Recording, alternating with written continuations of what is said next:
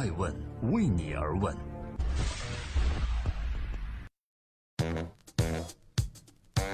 Hello，各位好，今天是周六，二零一七年的六月十七日，欢迎聆听守候爱问每日人物，我是爱成。按照惯例，周六我们希望推荐这个地球上最值得关注的风口浪尖的商业女性。今天要说说的是 Facebook 的 COO Shirley Sandberg，为何她会成为谷歌最具权势的女人呢？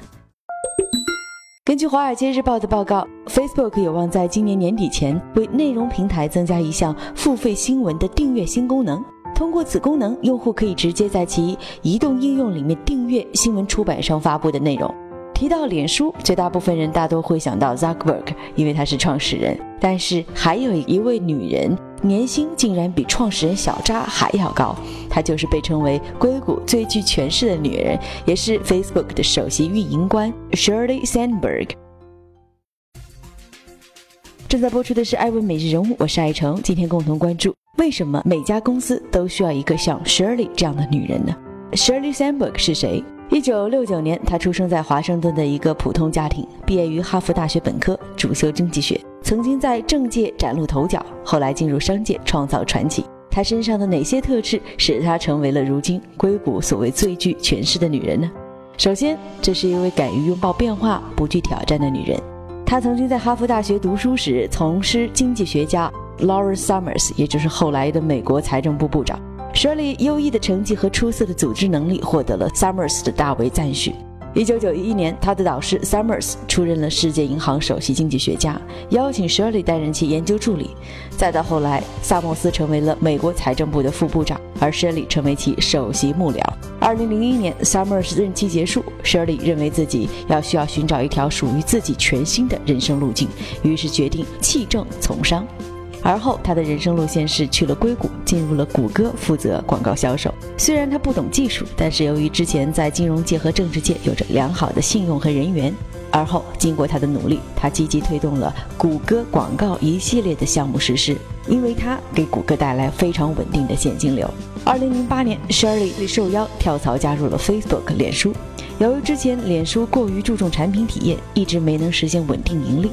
舍里加入后，把如何盈利放在了首位。通过设计显示好友喜好度以及评价功能的社交性广告，使得脸书的广告收入也成倍增长。同时，他将合作、人事等众多工作安排得井井有条。可以说，Facebook 从曾经不盈利的公司成长为如今年收入数亿美金的科技帝国。Shirley Sandberg 功不可没。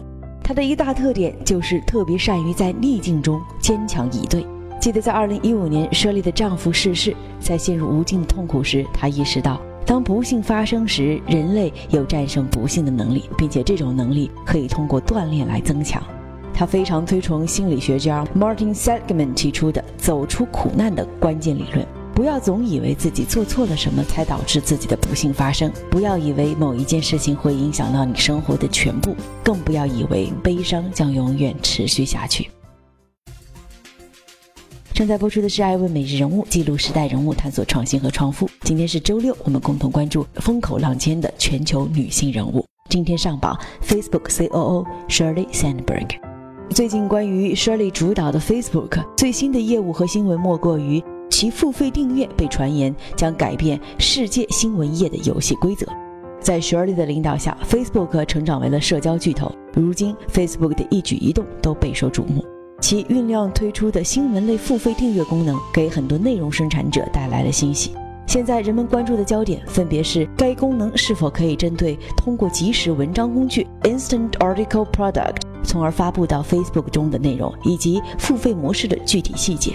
根据当下《华尔街日报》的最新报告称，Facebook 倾向于采取。划定额度付费的模式，也就是说，允许用户每月免费阅读一定数量的文章，而超出数量部分呢，要从内容生产商处购买。根据知情人的透露，Facebook 有可能会让内容生产商保留百分之百的收入，而脸书只管接收支付信息。据此，Facebook 对外发布声明说，将会帮助出版商，也就是内容生产商获得更多的收益。这不禁让人想起与之形成对比的苹果抽成打赏的行为。根据苹果公司的规定说，在其 APP 内打赏属于应用内购买，苹果公司必须提取百分之三十的分成。这一事情引发了很多的争议，在引起了一番苹果吃相难看的讨论后，中国的 APP 们站成了两队。比如说今日头条、知乎映客等改变了打赏的支付方式，同意苹果公司扣除打赏金额的百分之三十二作为手续费，而微信则强硬取消了打赏功能。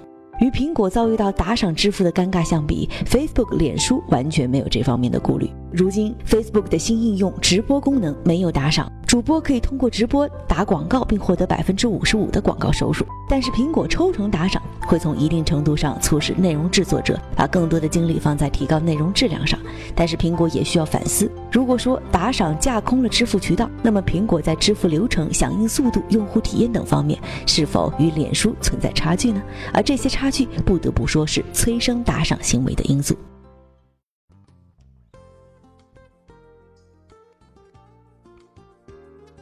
在今天艾问每日人物的最后，我们想说的是，Facebook 想要推出的付费新闻订阅能否获得成功？除了和用户的付费意识的培养有关以外，关键还在于内容生产商所提供的新闻内容是不是优质的、有价值的。用户只为有价值的商品买单，这是市场的铁律。